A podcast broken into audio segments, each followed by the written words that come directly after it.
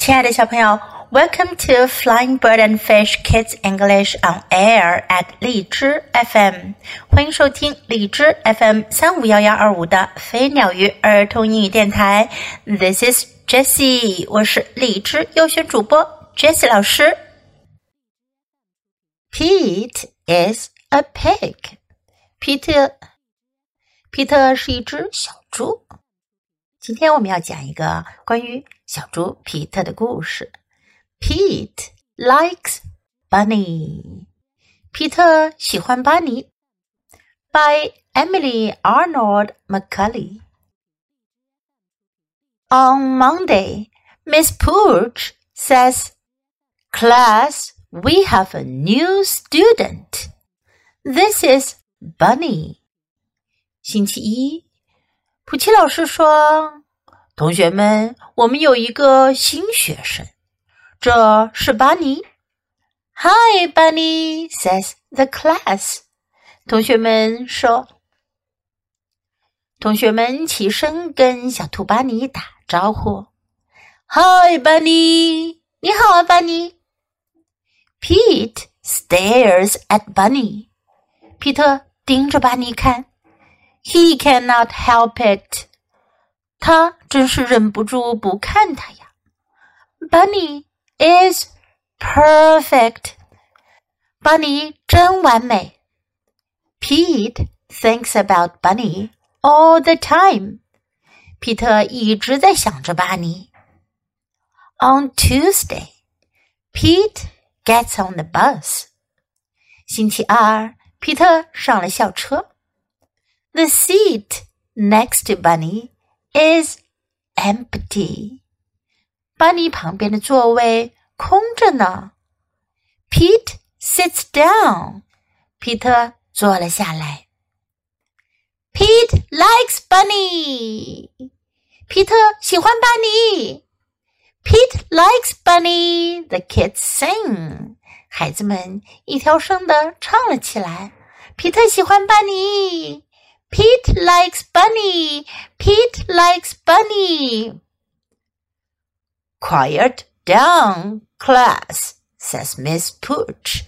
普奇老师说：“同学们，安静下来。” Pete feels bad. 皮特感觉很糟糕。Bunny will never like me now, he says. 他说。 班尼现在再也不会喜欢我了。Mom says, "Take her some flowers." 妈妈说：“给她带些花吧。” Pete picks a big bunch of wild flowers. 皮特去采了一大捧野花。What if Bunny won't take the flowers? 如果巴尼不肯要这花怎么办呢？He has to try，他得试一试。Hi, Bunny, these are for you. Pete says on Wednesday. 星期三，皮特看到了巴尼，他说：“嘿，巴尼，这是给你的，这些是给你的。” Hi, Pete. I made some cookies for you," says Bunny. Bunny 说：“嗨，皮特你好，我给你做了一些曲奇。” Bunny likes Pete, the class sings, and Pete likes Bunny. 同学们又唱了起来。巴尼喜欢皮特，皮特喜欢巴尼。Pete and Bunny don't mind now because it is true. 皮特和巴尼现在不在意同学们怎么说了，因为啊，这是真的。小朋友们，在你们学校里有没有发生过类似这样的事情呢？你是那个喜欢别人或者被别人喜欢的呢，还是那个跟着小朋友们一起说皮特喜欢巴尼的呢 ？Now let's practice some sentences in the story. We have a new student. 我们有个新学生。We have a new student. This is Bunny. 这是 Bunny. Bunny 的意思呢，其实是小兔子，但在这里呢，它是兔子的名字，我们把它译作 Bunny。This is Bunny. He cannot help it. 他忍不住。He cannot help it. Cannot help it. 忍不住。比如有什么事情让你觉得实在太好笑了，你笑个不停，你就可以说 I cannot help it. I cannot help it. Bunny is perfect. Bunny 真完美。Bunny is perfect. Pete sits down. 皮特坐下了。Pete sits down. Pete likes Bunny. 皮特喜欢 Bunny. Pete likes Bunny. Quiet down, class. 同学们安静。Quiet down, class. Pete feels bad. 皮特感觉很糟糕。Pete feels bad. 如果感觉很好，就是 feel good. Pete feels good. I feel good. Bunny will never like me now. Bunny 现在再也不会喜欢我了。Bunny will never like me now. Take her some flowers. 给她带些花吧。Take her some flowers. These are for you.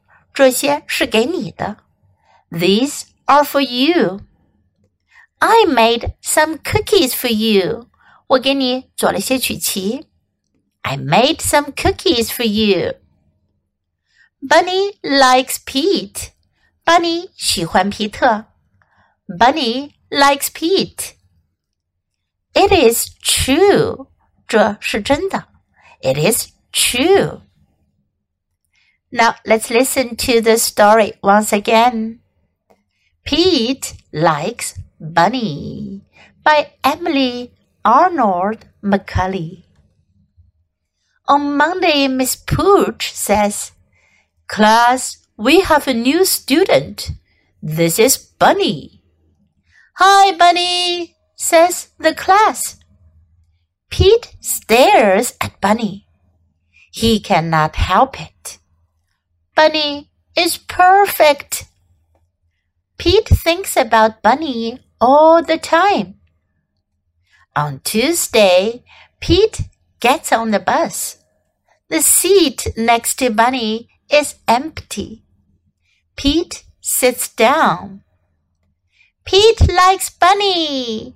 Pete likes Bunny. The kids sing. Pete likes Bunny. Pete likes Bunny.